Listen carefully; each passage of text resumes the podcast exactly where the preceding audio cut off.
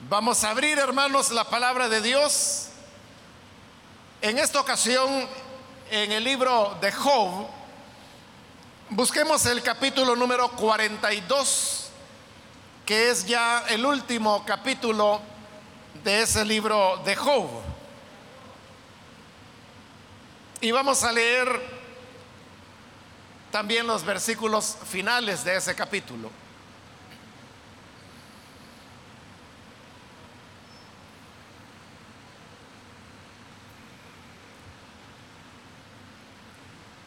Dice entonces la palabra de Dios, el libro de Job, capítulo 42, versículo número 10 en adelante.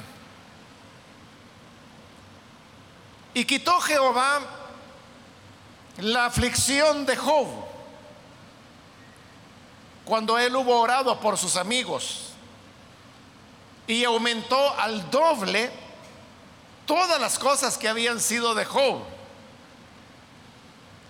Y vinieron a él todos sus hermanos y todas sus hermanas y todos los que antes le habían conocido y comieron con él pan en su casa y se condolieron de él y le consolaron de todo aquel mal que Jehová había traído sobre él.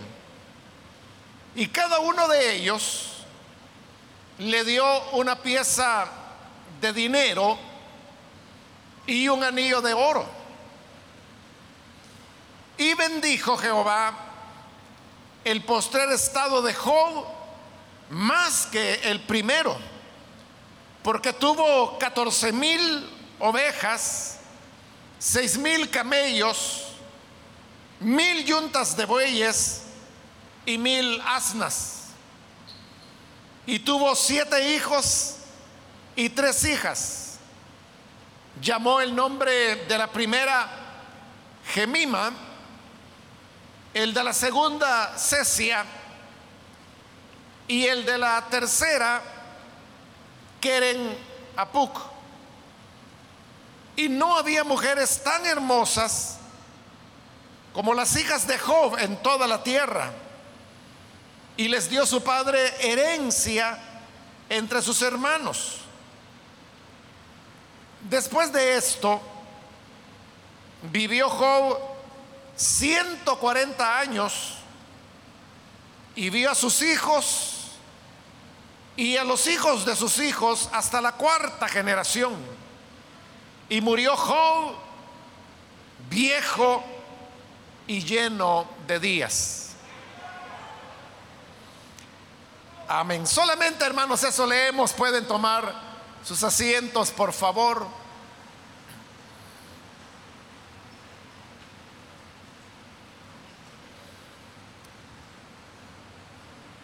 Hermanos, este libro de Job trata un tema importante que con bastante frecuencia los cristianos razonamos o nos preguntamos acerca de él. Y es el tema sobre por qué el justo tiene que sufrir. Este tema se toca en diferentes puntos de la Biblia, pero el libro de Job, todo, todo él está dedicado precisamente a, dar o buscar una respuesta con relación a esa pregunta. ¿Por qué el justo tiene que sufrir? Y la razón de esta pregunta viene, hermanos, por la lógica que la misma palabra de Dios enseña. La Biblia dice cosas como, por ejemplo, dichosos los que andan en los caminos del Señor o que guardan su palabra. Entonces uno debe asumir que si uno guarda la palabra de Dios, entonces lo que le espera es la dicha. El problema es que muchas veces a las personas que guardan la palabra de Dios no les vienen cosas dichosas, sino que les vienen grandes dificultades. Y algunas veces, como lo dicen otros pasajes de la Biblia, hay personas justas, rectas, honestas, a quienes les va peor de que si fueran impíos. Y a la inversa, personas muy perversas, muy malas, pero que la vida les sonríe y aparentemente todo va bien con ellas. Incluso hay un salmo en el cual el orante dice que estuvo a punto de caer al observar cómo a los malos les iba bien y en tanto él que estaba tratando de hacer bien las cosas le iba mal en todo. Entonces digo, no, tiene sentido esto. Es parecido a lo que también el libro de Eclesiastés desarrolla. Cuando dice que tanto al bueno como al malo le espera el mismo destino. Y hay ocasiones en las cuales lo correcto que una persona hace aparentemente no les ayuda mucho. Y en tanto a los que hacen lo malo, aparentemente tampoco les perjudica mucho. Y así es como Eclesiastés llega a una conclusión que hasta parece sorprendente, porque lo que dice Eclesiastés es, no seas demasiado justo, porque al fin y al cabo, según la visión que está del hombre que está debajo del sol, porque es desde esa perspectiva que se escribe el libro de Eclesiastés, no tiene gran provecho que las personas sean demasiado justas, porque al fin y al cabo no van a tener mayor provecho de eso. Entonces, hermanos, esto que estoy haciendo es como un resumen de lo que la Biblia dice acerca del tema, pero Quizás nunca nosotros entendemos mejor el tema que cuando lo vivimos nosotros mismos. Cuando usted, por ejemplo, se siente desconcertado ante hechos desagradables o trágicos o dolorosos que uno no se explica por qué ocurren. Y ahí es donde vienen preguntas como, ¿Y por qué los buenos son los que se mueren? No? Y en tanto que los que son malos ni se enferman de nada y viven largamente. De ahí ha de venir el dicho que las personas dicen de que la mala hierba nunca se muere. Pero entonces, ¿por qué el justo tiene que sufrir? Y las personas se preguntan, ¿Y por qué tiene que atravesar estos dolores?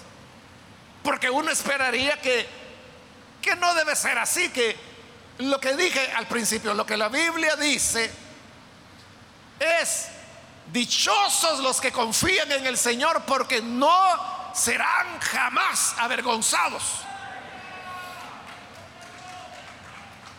Pero ¿qué es lo que ocurre cuando los que confían en el Señor si son avergonzados o enfrentan situaciones. Bueno, el mismo Señor Jesús, cuando ya estaba clavado en la cruz, los evangelios nos narran de cómo la gente burlona le decían, a otro salvó, él mismo no se puede, no se puede salvar. Vamos, bájate de esa cruz para que podamos creer en ti. ¿De qué se burlaban? Se burlaban de que Jesús había salvado a otros, había ayudado a otros, pero él no se podía ayudar a sí mismo. O tenemos el caso, por ejemplo, de Eliseo, el cual hizo muchas más señales que las que Elías hizo. Porque todo lo que Elías hizo, excepto hacer descender fuego del cielo, Eliseo lo hizo. Pero aún más que Elías. Pero después de haber resucitado muertos, después de haber sanado lepras, la Biblia dice que Eliseo murió de la enfermedad que padecía. ¿Cómo es eso? Que Eliseo podía aliviar a otros enfermos, sanar a otras personas, pero él no podía ayudar, no pudo, él murió de la enfermedad que padecía. Se la llevó a la tumba. Entonces, ¿cómo se explica eso? Que al bueno le va como que si fuera malo. Esas son todas las discusiones que hay entre Job y sus amigos a lo largo de este libro. Es un libro poético en verdad, pero que está desarrollando un contenido y el contenido es ese. Porque la conclusión a, lo cual, a la cual llegan los tres amigos de Job es que Job ha pecado. Por lo mismo que estoy diciendo que no les cabe en la mente la idea de que el justo tenga que sufrir.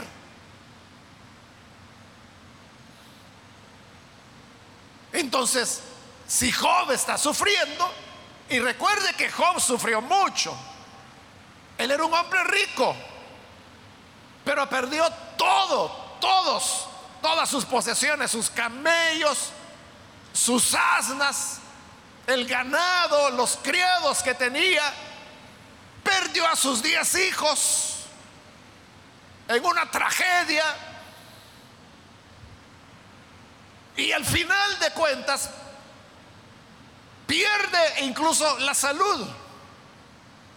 Y luego a su esposa, que al ver todas las tragedias que habían venido sobre él, ella decide abandonarlo y es cuando le dice esas palabras, bueno, con todo lo que te ha pasado y todavía sigues confiando en Dios, maldícelo y muérete ya de una vez. Porque esa es la lógica humana. Si Dios no me va a bendecir o si Dios no me va a librar de lo que a mí me desagrada, si Dios no va a responder a mis oraciones, en otras palabras, si Dios no me sirve, entonces ¿para qué quiero a Dios?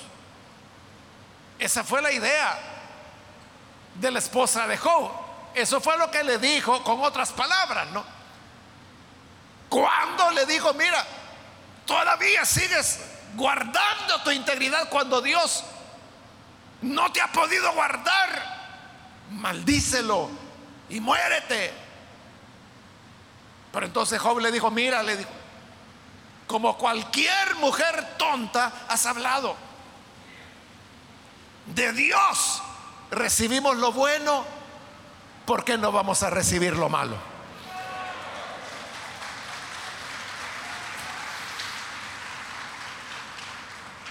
Y dice la Biblia que en todo esto Job no pecó.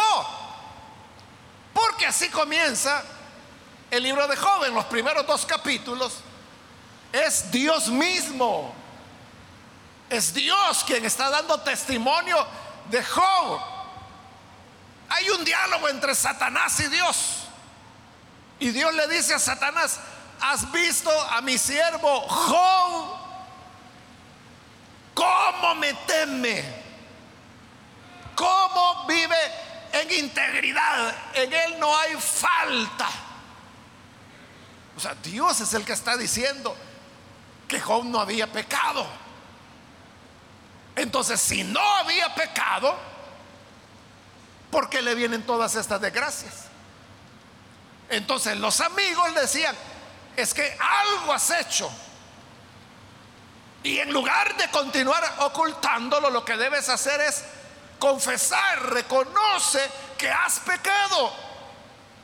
Y cuando reconozcas que has pecado y te arrepientas, entonces el Señor volverá a visitarte y volverá a bendecirte. Y Job decía, no, pero es que yo no he pecado. Y de manera muy poética, él decía cosas como, en leche he lavado mis manos. Nunca le exigí prenda a la persona que, le, que me pedía dinero. No lo dejaba desamparado. Socorrí a los huérfanos. Socorrí a las, a las viudas. Y mi reputación era tan alta que cuando yo pasaba todas las, las personas se ponían en pie delante de mí porque Job tenía una excelente reputación. Todo el mundo lo respetaba. Jamás, dice, mis ojos vieron a una joven para desearla en todos los aspectos de su vida. Job era íntegro. Pero sus amigos insistían. Es que no puede ser. En algo debes haber pecado. Esa es la pregunta. ¿Por qué el justo tiene que sufrir? ¿O por qué usted como creyente, como hijo de Dios, por qué? Usted dice, bueno, si a Dios nada le costaría, Él solo tiene que mover un dedo y lo que para mí es difícil, Dios lo haría con un solo gesto. Entonces, ¿por qué no lo hace Dios?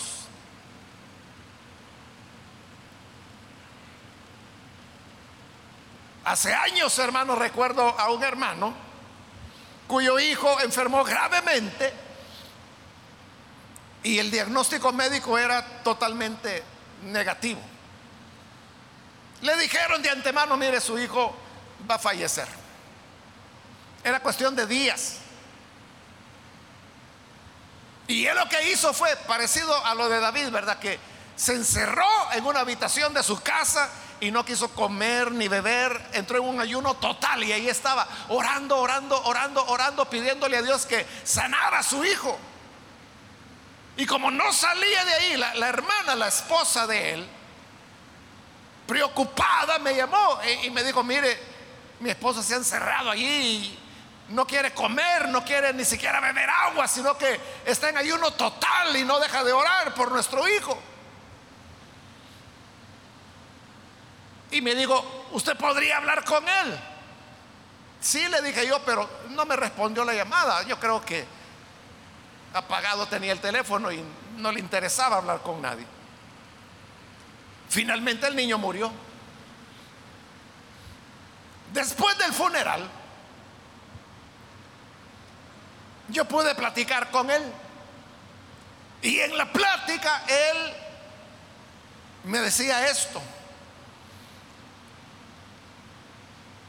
Si yo viera un perro, me dice, si viera un perro que está sufriendo porque se le ha metido una espina, algo, y yo veo al perro sufrir, me dice, yo lo que hubiera, lo que haría es ayudar al perro, le sacara esa espina. Y entonces, ¿por qué Dios no me oyó a mí? Si yo soy su hijo, yo soy más que un perro. Y si yo como humano, como pecador, puedo compadecerme de un perro, porque Dios no quiso compadecerse de mí, o al menos de mi hijo. Ahí está de nuevo la pregunta. O sea, ¿por qué el justo tiene que sufrir?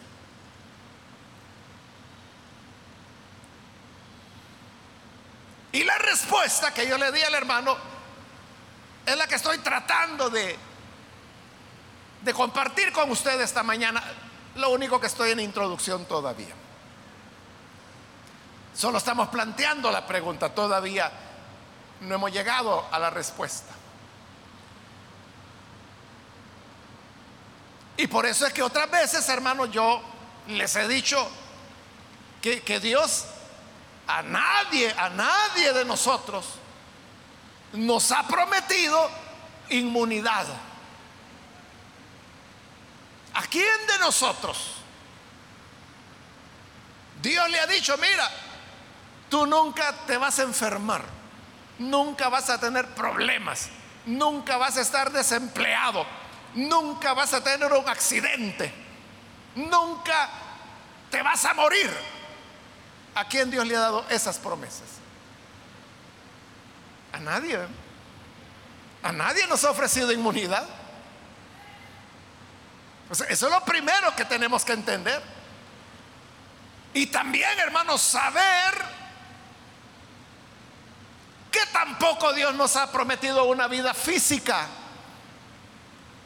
imperecedera, ¿verdad? O sea, si el Señor no viene, dentro de 100 años todos los que estamos aquí, todos vamos a estar muertos sin excepción. Y podrá tratarse de la cristiana más santa, que hasta le resplandece el rostro ya. O podrá ser el hermano más consagrado al Señor, pero tanto la una como el otro vamos a morir.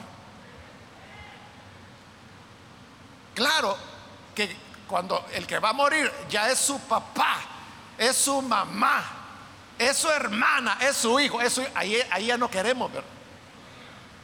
Y siempre le estamos pidiendo a medio mundo, ore por mi papá, ore por mi mamá, ore por mi hijo, ore por mi esposa, ore por mi esposo. Y ahí está uno, hermano, porque uno no, no quiere enfrentarse a la realidad. Pero vuelvo a preguntar, ¿a quién de sus hijos Dios les ha ofrecido vida física eterna? A nadie. A nadie. En una ocasión, en una predicación, hermanos, yo lo dije, algunos hermanos hicieron una broma de eso, pero lo que dije, yo no lo dije en broma, era en serio. Y, y yo lo que dije es que cuando el abuelo se enferma, todo el mundo anda pidiendo oración y uno les pregunta, ¿y qué edad tiene su abuelito? 98 años. Entonces uno se pregunta, este, ¿qué, este, qué quiere? ¿Que, ¿Que el abuelo nunca se va a morir entonces? Hermano, 98 años, de ese por servido ya. Dele gracias a Dios de haber llegado aún más allá de la expectativa que, la escritura dice. Porque la escritura dice, lo que dice es que la vida del hombre son 70 años. Y en los más fuertes dice 80. Pero a los 80 dice, ya la vida es una molestia. Y ya llegó a los 98. Hermano, culto hay que hacer de agradecimiento a Dios por esa vida, ¿verdad?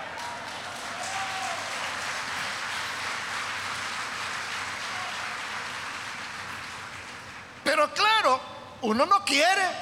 ¿Quién quiere perder a sus seres queridos? Y por eso ahí anda poniendo en ayuno y en oración a todas las iglesias. Porque no quiere que el abuelito de 98, que ya va a llegar a los 99, se muera. O sea, pero no va a ser eterno. Un día va a tener que irse.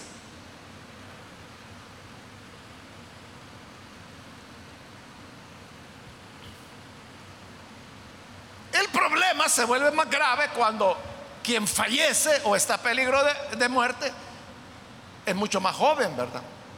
Quizás no tiene 98, tiene 22 o tiene 17.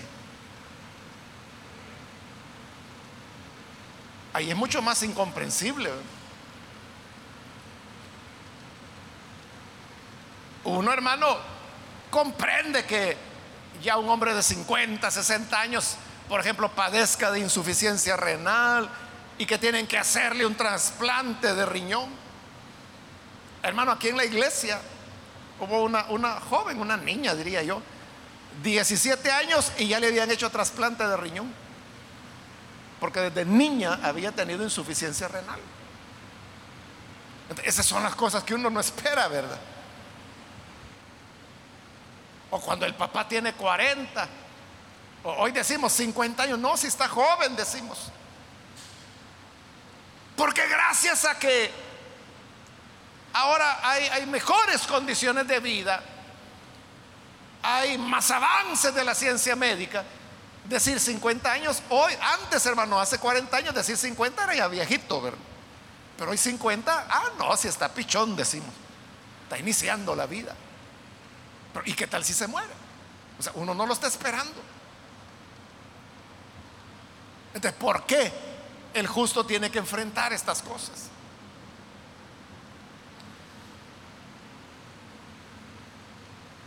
Todo el libro, hermanos, eh, va a culminar en los capítulos finales en donde dejan de hablar los amigos de Job. Job también se calla. Y Eliú, que era el más joven de los amigos de Job, también se calla. Y es Dios el que habla. Los últimos capítulos es Dios quien habla. Y es Dios preguntándole a Job, pero fíjese, no le está diciendo a Job, es que pecaste. No,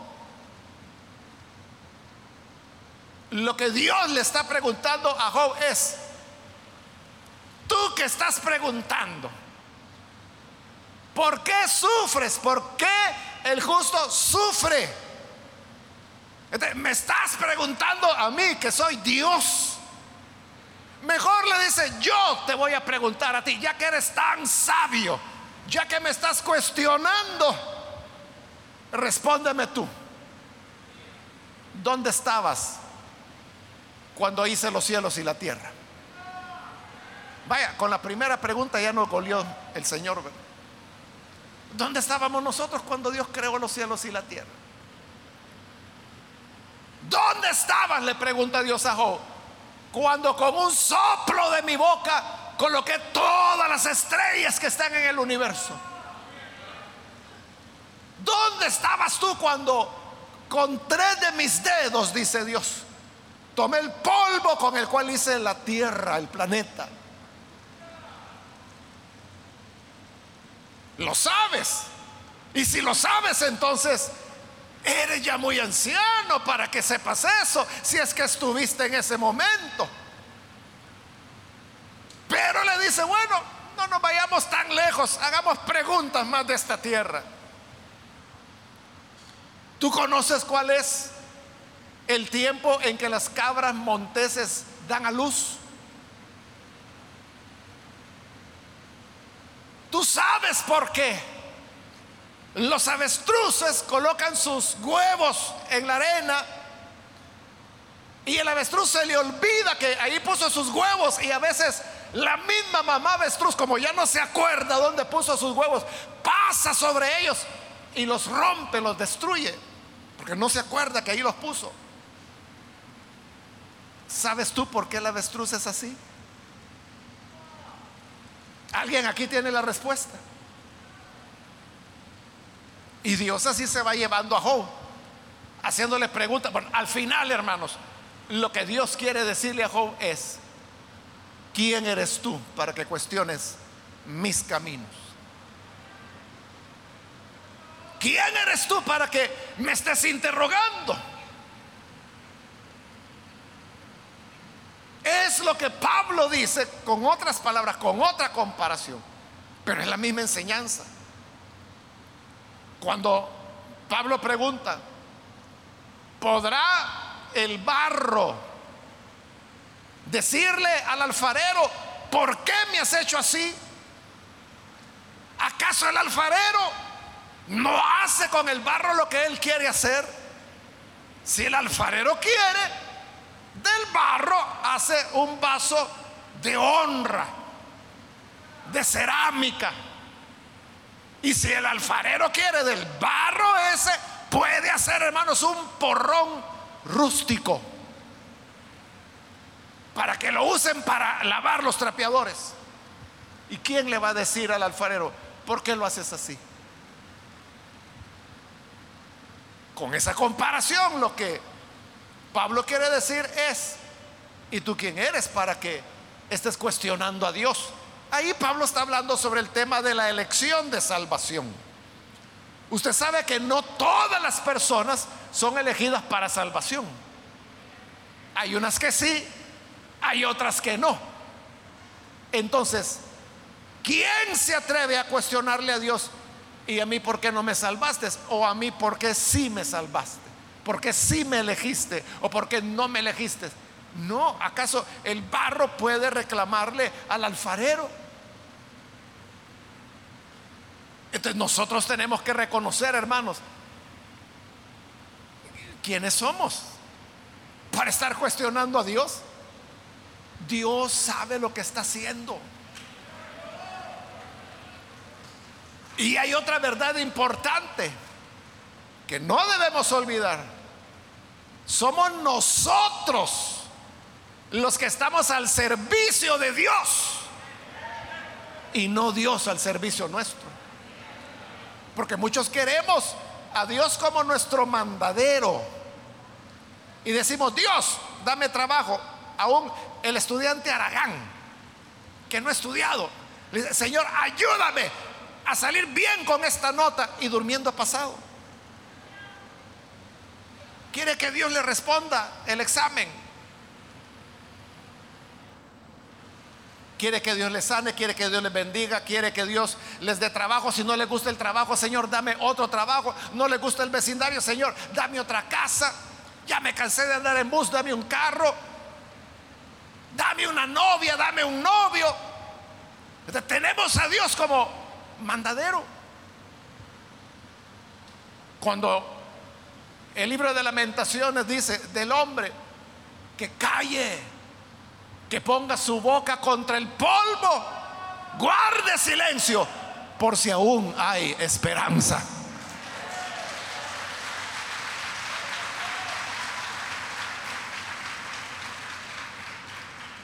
Y hay otro elemento, hermanos, que no debemos olvidar. Y es que detrás de esta historia de Job hay otro drama que los hombres no lo ven no lo vio Job, no lo vieron los tres amigos de Job, no lo vio Eliú, que es el joven que habla en el libro de Job en los últimos capítulos también. ¿Y qué es? Lo que narra en los primeros dos capítulos de Job. Y es que un día Satanás llegó delante de Dios. Porque todos los ángeles del Señor se presentaron delante de él y Satanás también iba con ellos. Dios vio a Satanás y le dijo, ¿y tú de dónde vienes? Y Satanás le dijo, por ahí, por ahí, de rodear la tierra, de andar por ella. Ah, bueno, le dijo Dios, si vienes de la tierra, de seguro habrás visto a mi siervo Job, el cual es perfecto en todos sus caminos que me teme, que no hace nada indebido. claro, le dijo Satanás. ¿Y cómo no te va a temer si tú lo has bendecido en todo? Lo has hecho rico, le has dado hijos, hijas, le has dado mucho ganado. así que no, si con una buena paga cualquiera baila el son, claro que te va a temer. Pero le dice Satanás a Dios, Quítale todo lo que le has dado y vas a ver si no blasfema en tu propio rostro. Está bien, le dijo Dios. Ve, quítale todo lo que yo le he dado a Job, pero no lo vayas a tocar a él. A él no lo toques. Toca sus posesiones, pero no a él. Y vamos a ver quién gana. Y Satanás, hermano, inmediatamente baja la tierra. Hizo caer fuego del cielo para consumir sus, sus ganados, trajo bandas de ladrones que asaltaron a otra parte de su ganado, mataron a sus siervos, sus hijos y sus hijas estaban comiendo ese día en la casa del mayor. Satanás envió un fuerte viento que derribó la casa y el techo cayó sobre ellos y mató a los diez hijos de una vez. Todo Job lo perdió en un día. Porque ¿qué era lo que estaba a prueba? Era que Job había pecado y por eso le venían los males. No, no, nada que ver. Era porque Dios era injusto y quería tratar mal a Job. No, no. Era que había un enfrentamiento entre el bien y el mal, donde Satanás decía, te sirven porque son aprovechados son interesados. Y eso es lo que Satanás dice de nosotros. Satanás puede decir, miren, miren todos estos, Mírenle la cara a todos estos sinvergüenzas, hipócritas, interesados, codiciosos, están aquí. Porque lo que quieren es que le salven el pellejo, lo que quieren es que no vayan a caer en el infierno, interesados. Lo que quieren es sanidad, lo que quieren es trabajo, lo que quieren es tener paz, lo que quieren es tener gozo. ¿Cómo no? Sinvergüenzas, interesados, partida de magos. Eso es lo que Satanás quiere de nosotros. Pero Dios está diciendo, no, no es que sean interesados, es que me aman.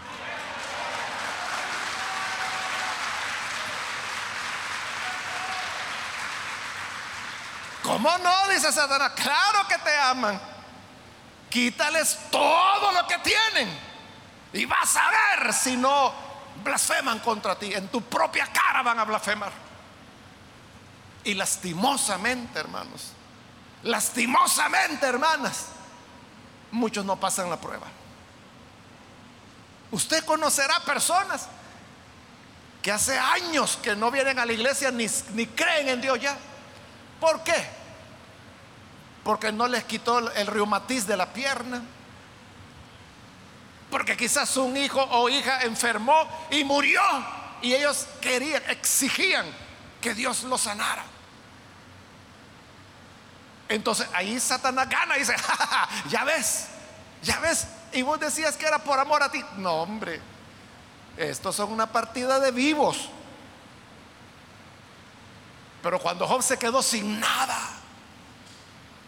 sin nada, Job lo que dijo fue, bueno, no he perdido nada, porque desnudo salí del vientre de mi madre, desnudo volveré ahí.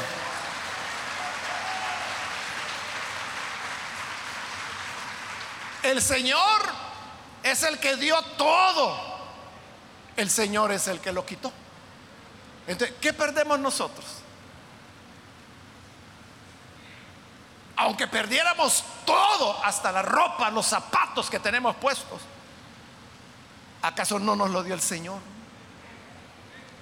Es decir, Él nos quita lo que nos dio, quedamos igual, quedamos igual. Y dice la Biblia, en todo esto no pecó Job ni atribuyó despropósito a Dios. Es decir, él no dijo, esto es un absurdo, si esto es el Evangelio, no funciona, esto es injusto. No, él dijo, algo hay aquí. Repito, ni Job, ni sus amigos, ni él no sabían lo que estaba pasando. Otro día, otra vez los ángeles del Señor volvieron para presentarse ante Dios. Y Satanás vino de nuevo. Y Dios vio a Satanás y le dijo, oye, ¿de dónde vienes? Y Satanás le dijo, por ahí, por ahí. De andar la tierra y de caminar por ella. Ah, qué bueno, ya que vienes de la tierra. ¿No te has dado cuenta de mi siervo Job? El cual es un hombre recto. Y aun cuando tú le quitaste todo. Él sigue bendiciéndome y sigue perfecto en todos sus caminos.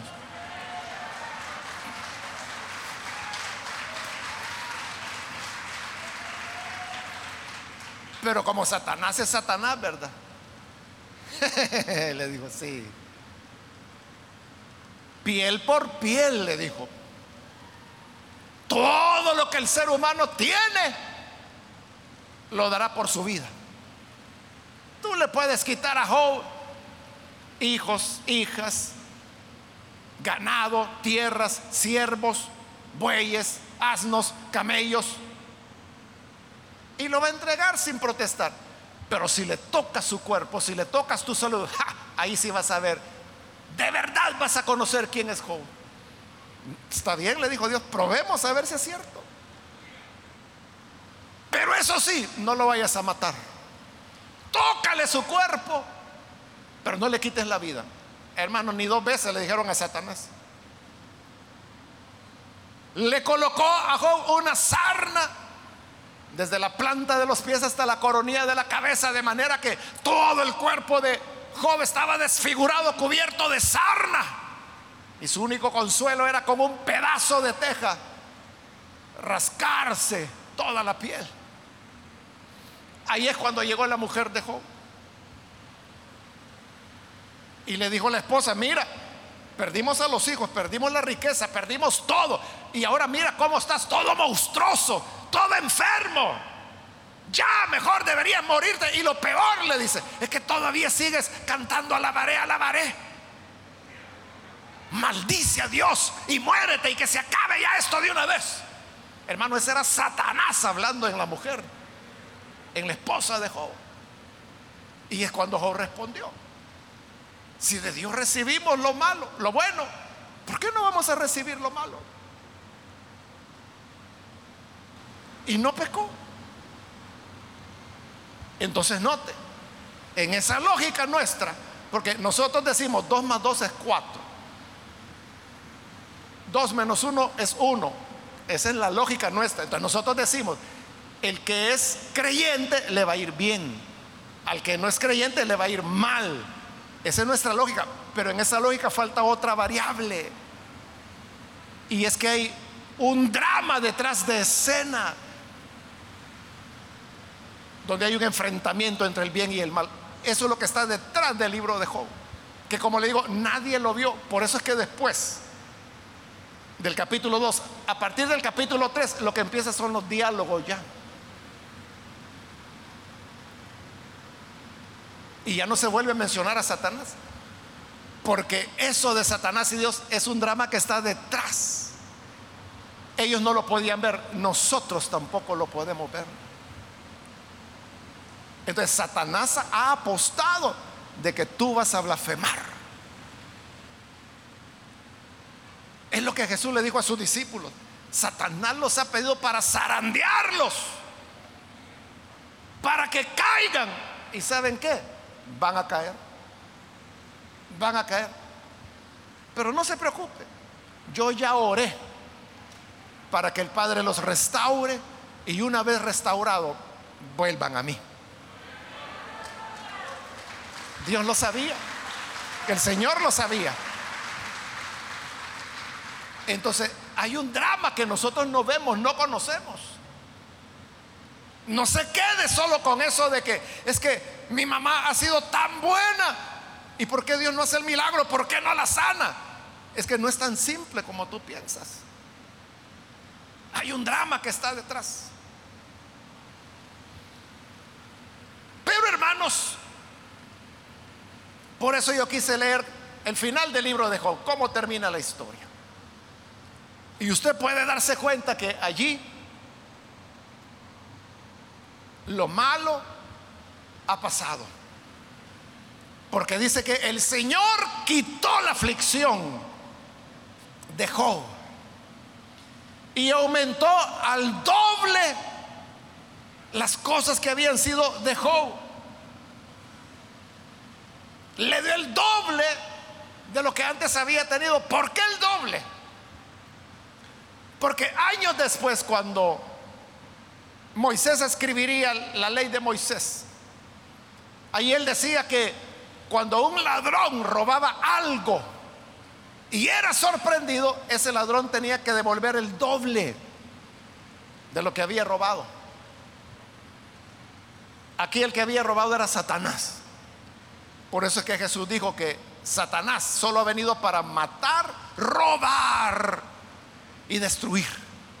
Entonces, como Satanás le robó a Job todo lo que tenía, Dios le está devolviendo el doble de lo que antes tenía.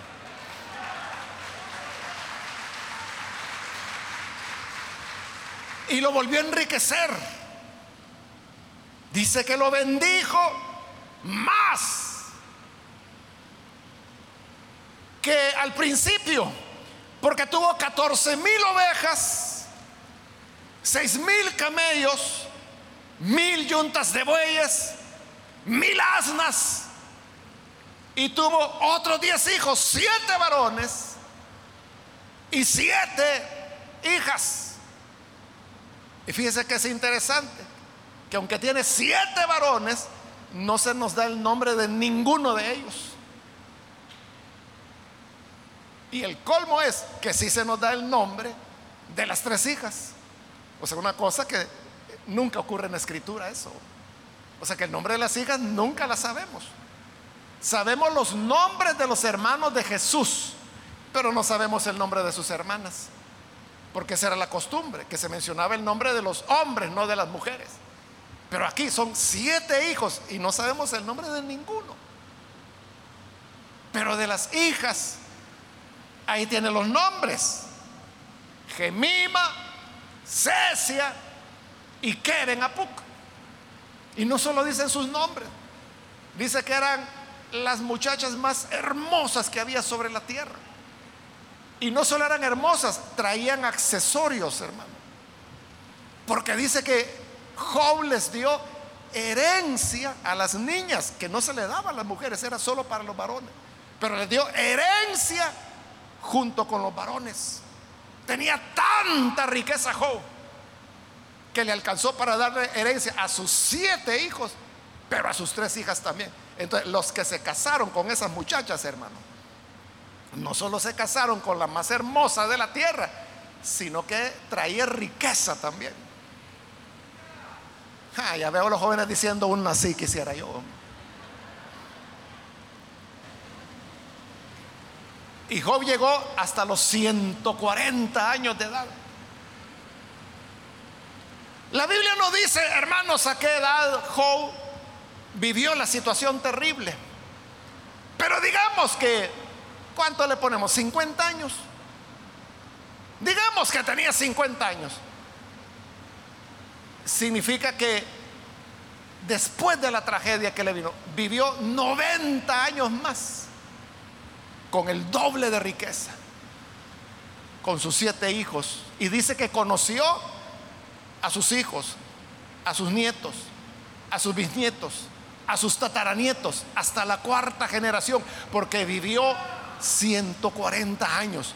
Y cuando finalmente Job murió, porque como le dije, todos vamos a morir, dice que murió viejo, lleno de días. Eso significa pleno, realizado. Sí, fue muy doloroso el funeral de sus diez hijos, todos muertos el mismo día. Fue doloroso cuando la mujer de Job lo abandonó. Fue doloroso perder todo, quedarse sin nada más que con una sarna. Era terrible la enfermedad. Era insoportable lo que sus amigos le decían. Su misma familia lo había abandonado, sus hermanos, sus hermanas. Pero eso había sido 90 años atrás. Hoy Dios lo había visitado y lo había restaurado. Hermano y hermana, los malos tiempos no los podemos evitar. Las malas noticias no las podemos evitar. Dios no nos ha prometido inmunidad. Pero ¿sabe qué? Pasarán. Las cosas cambiarán. Los malos tiempos pasarán. Y entonces vendrá nuevamente la gracia de Dios para devolvernos el doble de lo que antes teníamos. Y eso no solo, no solo entendámoslo en el sentido material, sino que entendámoslo en que la alegría volverá a nosotros. Dios nos ha hecho resistentes de tal manera que podemos asimilar las penas de la vida, las pérdidas, las desgracias, los duelos, o sea, todo. Dios es tan bueno que nos ha dado una fortaleza para enfrentar todas esas cosas. Y por lo tanto sobreviviremos. Y vendrán otros días mejores. Usted es el que puede decir, no, es que perdí a la novia. Sin ella yo no puedo vivir. No te engañes. Dentro de 30 años ya ni te vas a acordar de ella. Risa te va a dar lo que ahora estás diciendo. Así es. Y Job murió viejo, lleno de días. Conoció a sus tataranietos, rico, maravilloso. Lo malo pasará y amanecerá un nuevo día. Y donde continuaremos amando y sirviendo al Señor. Y no importa que perdamos o que ganemos, no importa. El Señor dio, el Señor quitó. Siempre será bendito el nombre del Señor.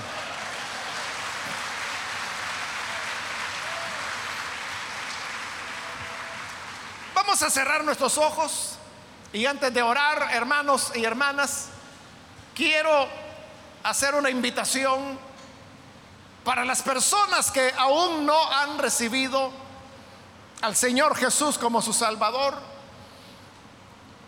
Pero si usted ha escuchado hoy la palabra de Dios, a lo mejor se identifica con varias de las cosas o con todo lo que hemos dicho. Pero quiero decirle que nuestra esperanza está en el Señor. Él es quien alivia nuestras cargas. Y por eso yo quiero invitar si hay algún amigo o amiga que por primera vez necesita recibir a Jesús como su Salvador. Por favor, ahí en el lugar donde está, póngase en pie. En señal de que usted desea recibir al Hijo de Dios. Y nosotros lo que queremos es orar por usted. Así que hoy con toda confianza póngase en pie. Queremos orar por usted. Venga al Hijo de Dios. Venir a Jesús no le va a dar inmunidad. Siempre habrán enfermedades. Siempre podrá quedarse sin trabajo. Siempre reprobará algún examen Pero con Dios le encontramos el sentido a las cosas. La gracia de Dios es la que nos ayuda a entender que las cosas no son tan simples como nosotros las vemos. Hay todo un mundo paralelo, inmaterial, pero real, donde se mueven las fuerzas del bien y del mal. ¿Quieres venir a Jesús? Ponte en pie. Recibe al Hijo de Dios Ven ahora, queremos orar. Cualquier amigo, amiga que necesita al Salvador, póngase en pie. Vamos a orar. Ven. También quiero invitar si hay hermanos o hermanas que se han alejado del Señor, pero necesitan reconciliarse. Quizás se alejaron así en un momento de desesperación de pérdida de esperanza. Pero Dios sigue sentado en su trono. Y si tú te preguntas, ¿por qué Dios lo permitió? ¿Quién eres para estar cuestionando a Dios? ¿Eres más sabio que Él? ¿Vives antes que Él? Muy bien, aquí hay una persona, Dios le bendiga. Alguien más que necesita reconciliarse, puede ponerse en pie. O si es primera vez que recibe al Señor, póngase en pie. Muy bien, aquí en medio hay otra persona, que Dios lo bendiga. Alguien más que necesita venir al Señor. Puede ponerse en pie. Hoy es el momento para venir. ¿Hay alguien más? Otra persona que necesita recibir al Hijo de Dios. póngase en pie. O si se va a reconciliar, póngase en pie. Y vamos a orar. Venga los brazos del Señor. Él es un Padre comprensivo y amoroso. Pero también hay situaciones ineludibles que tendremos que enfrentar. Nuestra fe será puesta a prueba, dice la escritura. Pero una vez puesta a prueba, será más valiosa que el oro. Eso es lo que Dios quiere, perfeccionarnos. Hago ya la última invitación si hay alguien más que necesita recibir al Señor por primera vez o reconciliarse. Póngase en pie en este momento, porque esta es ya la última invitación que estoy haciendo.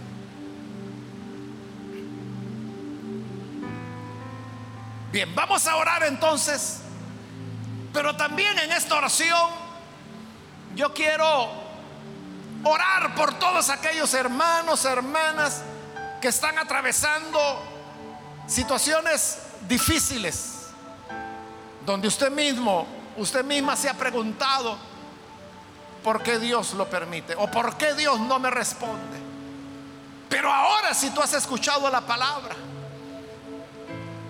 yo espero que esta palabra te ilumine para entender los planes de Dios.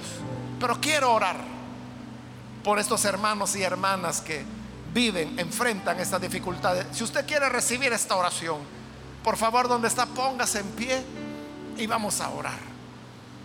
Por aquellos hermanos y hermanas que enfrentan situaciones difíciles para que el Señor esté a su lado, les dé fuerza y les avive la fe.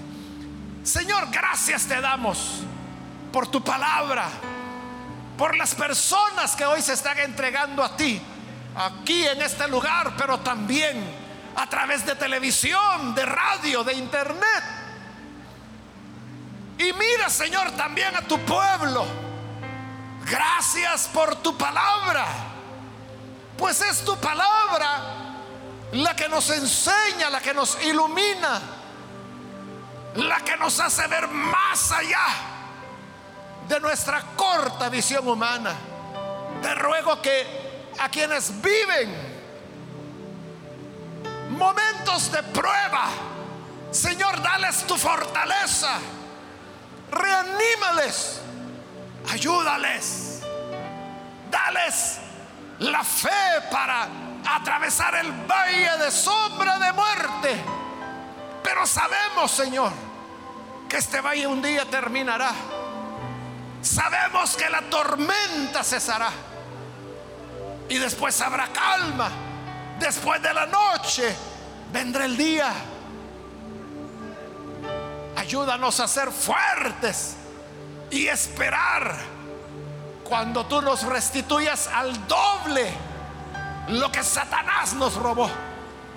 Que tu bendición sea sobre tus hijos, sobre tus hijas. Y ayúdanos a todos a ser fuertes, a estar firmes en ti y a guardar siempre la última palabra que tú dirás. Pues así sabemos que habrás de glorificarte. Todo, Señor, te lo pedimos en el nombre de Jesús nuestro Salvador. Amén y amén.